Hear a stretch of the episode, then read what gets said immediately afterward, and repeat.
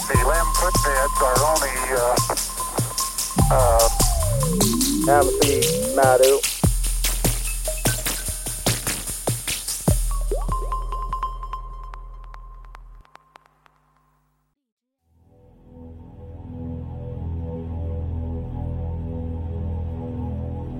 道是道贤，天兵天将，如不听我调遣，我便打上凌霄宝殿，你们一个个不得安生，你们全都要听俺调遣。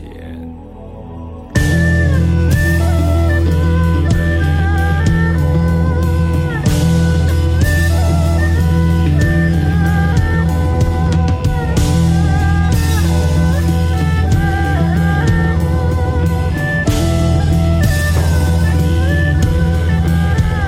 三藏不共，不能无尽。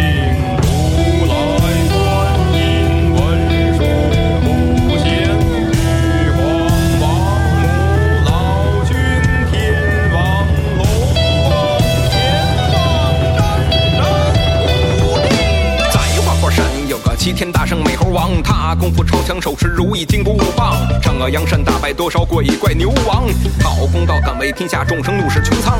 他师傅名叫三藏，来哎这自么一东听土啊大唐，为普度众大生家对要孙去悟往空充遥满远了的好西感方。了是啊身披锦兰袈裟，手充满了持九好环感杖，日月星辰聚集天把地它弄得像这个万物《西游记》里要是按能耐排一下的第一名一样。本来就是嘛男一号啊这是规格一击，不得了不得了妖不得怪了弄波倒塌。这人民群众啊对对孙悟空有一个既定的印象啊怎么呢所以我们两个在讲这个西游的时候啊我一直有个心理负担你知道吧就是你在挑战一个人们心目当中的一个一个神话英雄，呃，我觉得吧，不尽然。为什么呢？哈，就是呃我们从来没有否认过他是一个英雄，只不过是怎么哈，就是呃，我们是更把他就是还原一下，就是说，哎，他作为一个就是以前就你你不能把他当一个英雄来看，嗯而是 你我们现在做的什么事儿呢？就是有些时候，但是我们这我们等于是替吴承恩有些时候背黑锅 了，就是我们吴承恩当初写的时候啊，也没把它写成这个，就是说天下第一。那但那是倒是，但那倒问题是呢对，这个从嗯从看完的这个感受来讲，就觉得他已经上了神坛了。嗯，我们现在要把它拉下神坛的目的，不是要搞臭它，那当然了，而是要把它还原成一个原著当中真实的孙悟空。就是你不能光看见他风光的一面儿，哎所以很多时候你要看到无奈的一面所儿。以希望大哎家也不要这个片面的，就是我们不要片面的解读西游，嗯你们也不要片面的解 读我们， 对对对互相理解，互相理解。 对吧？是吧好了 好啊，了这个回到我们正题上来啊哎，也挺有意思。每个礼拜更新的时候，我们都换哈。嗯，就是对了，永远让你猜不到接下来我们用什么。有人都奇怪，你这他在哪儿找的呢？他能告诉你吗？嗯对呀，知识产权 嘛。 大家啊好，我是老田。我是他徒弟小官儿啊。嗯咱们继续哈、嗯这个呃，最近有这个听众啊反映，反映啥了？哎，说你们这玩意儿啊，嗯，刚开始听没什么意思， 听着听着上瘾 了，以为你听着听着不如 刚开始听呢。上瘾了。嗯，这是因为什么呢？这是因为啊，越讲啊，呃，一些碎片化的东西就能穿上串儿了，嗯，就能链儿上了。对。对对对，哎，刚开始讲的东西你听不进去，是因为有很多细节没补充进来。嗯慢慢补充细节，我时不时再往回来一回马枪，嗯，勾儿一下，对。你就发现，哎呀，啊，我们这么长时间其实干都是一个拼图的工作，对吧？刚开始几块儿你可能看不出来，也哎没啥意思，对吧？啊对对慢慢慢这个整个的图案出来了，你就会嗯对，所以这个咱们还得接着呀、接着往下讲。嗯，今儿讲讲讲什么？上回不说了吗？咱们这回得从哪儿开始讲呢？得从那个金角大王、银角大王开始讲。呃，呃，其实我觉得这个顺序挺乱的，是吧？就是咱不是按照时间这个线来往下讲的，咱对们吧不是按照那个《西游记》的章回往下讲的，对对对，哎，对。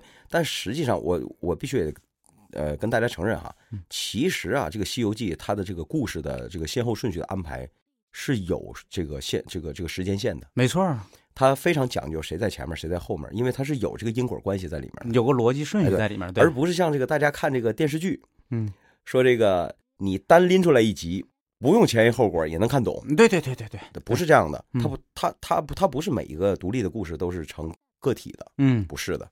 但是我们在讲的时候呢，我们确实没按照这个时间线讲，因为我们我们开辟了另外一个宇宙 空间、宇宙时间线啊，我们是故意的，我们是按照人物讲的，嗯人物讲的。你比如说我们之前讲的这个。呃火焰山呢、嗯铁扇公主、牛魔王，嗯，再加上对这青牛精，对，哎，再加上今天我们要讲这个金角大王、银角大王了，嗯这些其实都跟一个人有着密不可分的 关系。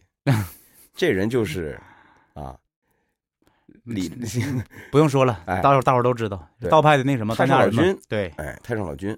所以说，等我把这个金角大王再讲完呢，就等于是在太上老君的这个拼图，我就拼上最后一块儿了，嗯，然后然后一串起来，我都不用我说，你就自己就明白了。对对，哎，对，嗯啊，所以今天还得讲金角大王、银角大王。嗯呃，很多人呢，就是这一集啊，可能受这个电视剧的影响，看的还是不够细。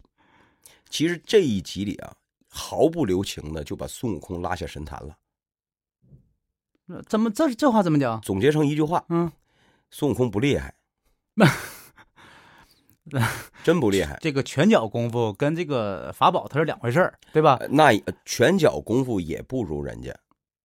我这我先举个例子啊，嗯是不是这个打这个金角大王、银角大王这这这一集的时候，人家使了个移山术哎，对对对对，没错儿没错儿，压在孙悟空身上了？嗯电视剧里演的是特轻松，你嗯，知道吧？啊，那那一抖抖下去了，不是这样的。原著里不是这么写的，原著里写的是孙悟空好像被压死，要嗯，要是没人帮忙，他就废了。对对对，有这段儿有这段儿，谁嗯？帮的他？谁帮的他？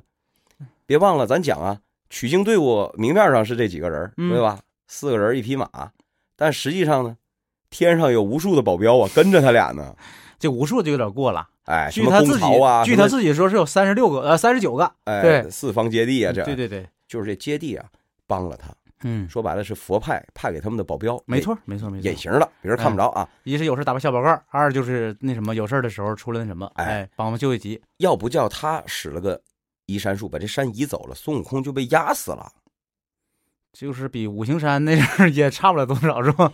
五行山 那是五行山那是明罚暗保，那就压根儿就没想弄死他，那对呗，对哎，对，嗯这个可不一样，就是奔着弄死他去的。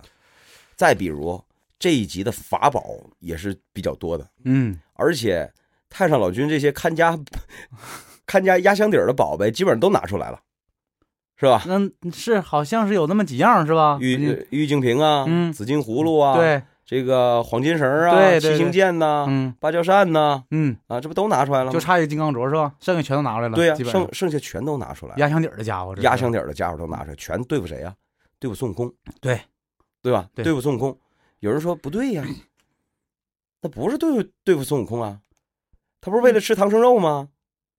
你看，这就是你得细看原著了。所以因咱为你之前就说过，不是所有的妖怪都是为了吃糖糖肉的，对，你看啊，嗯，如果我我没记错的话，当时这个金角大王、银角大王那是俩人啊，嗯对，是弄哥了张俩对、嗯弄弄了张图吧，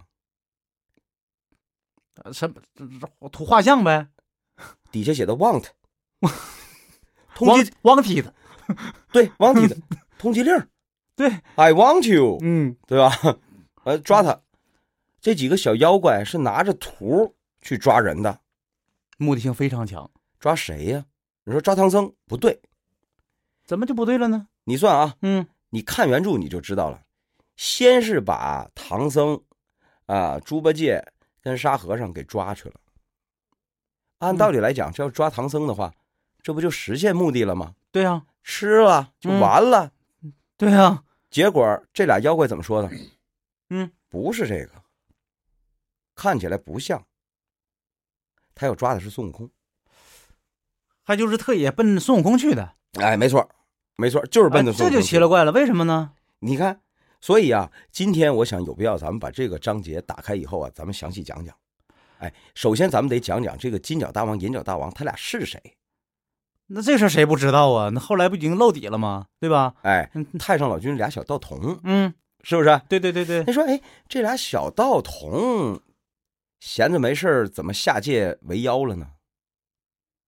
那咱得跟大家说清楚啊。第一，早就说过，这个呀，他俩呀，其实本来就是，要是按照这个这个这个这个这个这个合同性质来看， 嗯， 是吧？他他本身他就不是合同制，他是派遣制，说白了，他不，你不你说这个事儿不一般人理解不了，你就是他不是正式编理的人，哎，对，你说这临时工和那个正式员工这个区别是吧？哎，对哎他他是属于啊家将，太上老君身边的人，哎，嗯，也就是说呢，他能耐很大，但他不是神仙编制，从编制上来讲，他还是妖怪，所以呢，这个他俩呀本身啊，咱们说啊，平顶山碗子洞是吧？本身就是人家老家，嗯，这就是他俩这个呃，这这说白了就是当初修炼的时候那个这个这个这个这个发源地嗯，啊，人家的老家。对，搁那儿起家的，嗯对，那么这俩人按道理来讲是不能随便下来的，神仙有随便下界的吗？那嗯，你正常正就是正式的神仙应该是没有的，但是临时的这个东西，临时的你更走不了，你更走不了了。你别忘了，他可是老君身边的两个小道童啊，嗯嗯嗯，你没了，你没了，老君不是瞬间就能发现吗？对，那倒是，对吧？哎，他这点能耐没有的话， 那那就不用混了，那都，再说了，你得知道你俩跟的是谁呀、嗯你俩跟的是祖宗，三清之一。对，你敢随便跑翘班儿，不打卡了？这还不是最重要的，你想想，还能把老君那压箱底儿的东西拿走，啊，对呀、这个事儿性质可老严重了，真的。要是说这事儿，你想想，一个妖怪他疯了对呀、啊，疯了！就是你看，我既背着我主人跑出来了，嗯，我还把主人那点值钱玩意儿全带走了。，对，你真有能耐，你跑到他找不着的地 方啊，他跑回老家去了，你这不是傻吗？ 跑了喝跑不了庙是吧？所以怎么看？你你你，比如说现在对吧？你这你这不是而啊，你看哈，这时候这是这事儿，你看他偷了这么多东西，下界了，你想想后果是啥？抓上去以后是不是肯定得掉脑袋，没好啊，对不对？没好啊，那么好，如果说是那个他是下界以后，他还不想回游掉脑袋，是不是只有一个办法，就是把唐僧肉给吃了？他还那不就吃。那就奇了怪了嘛！我就说了，他目的到底是啥呀？所以咱们我不说了吗？你得搞清楚他俩怎么下来的。就说第一，肯定是就是不是说像太上老君说的那样，嗯说他俩自己跑下来的，嗯，肯定不是。是吧？所以咱们得稍微往前讲一章，往前讲一对，讲，就是金角大王、银角大王之前是什么故事呢？有快有快关系吗？快有有关系啊！有关系啊你！看嗯他在书里面写的，就是金角大王、银角大王这一集前面是脍炙人口的故事，三打白骨精。三打白骨精之后去了宝象国，嗯碰见了黄袍怪，嗯谁呀、这黄袍怪是谁呀、奎木狼下界吗？啊，还记得吧？记得记得。哎，然后奎木狼这个这个这个，但这是个他是二，他是属于二十八星宿吧？没对错吧。啊。嗯，但是奎木狼回去之后啊，玉帝罚他了，嗯说你这个啊私自下界嗯，是吧？尤其你还拦人取经队伍，是吧？你干什么你？你这这这么的，罚你，嗯，罚你干嘛去？是怎么罚的？罚你给老君生炉子去，懂我意思吧？这个算是罚的轻的还是重的呀？这个算是这可这可是啊，这可是原著里讲的。那这为什么呢？他去给老君是那个烧炉子，老君他烧吗对，老君没有烧炉子人吗？老君烧炉子，后来你看，你看全了《西游记》，你明白了，嗯，老君没有烧炉子的人呢。老君烧炉子的人干啥去了？不是看着火焰山去了吗？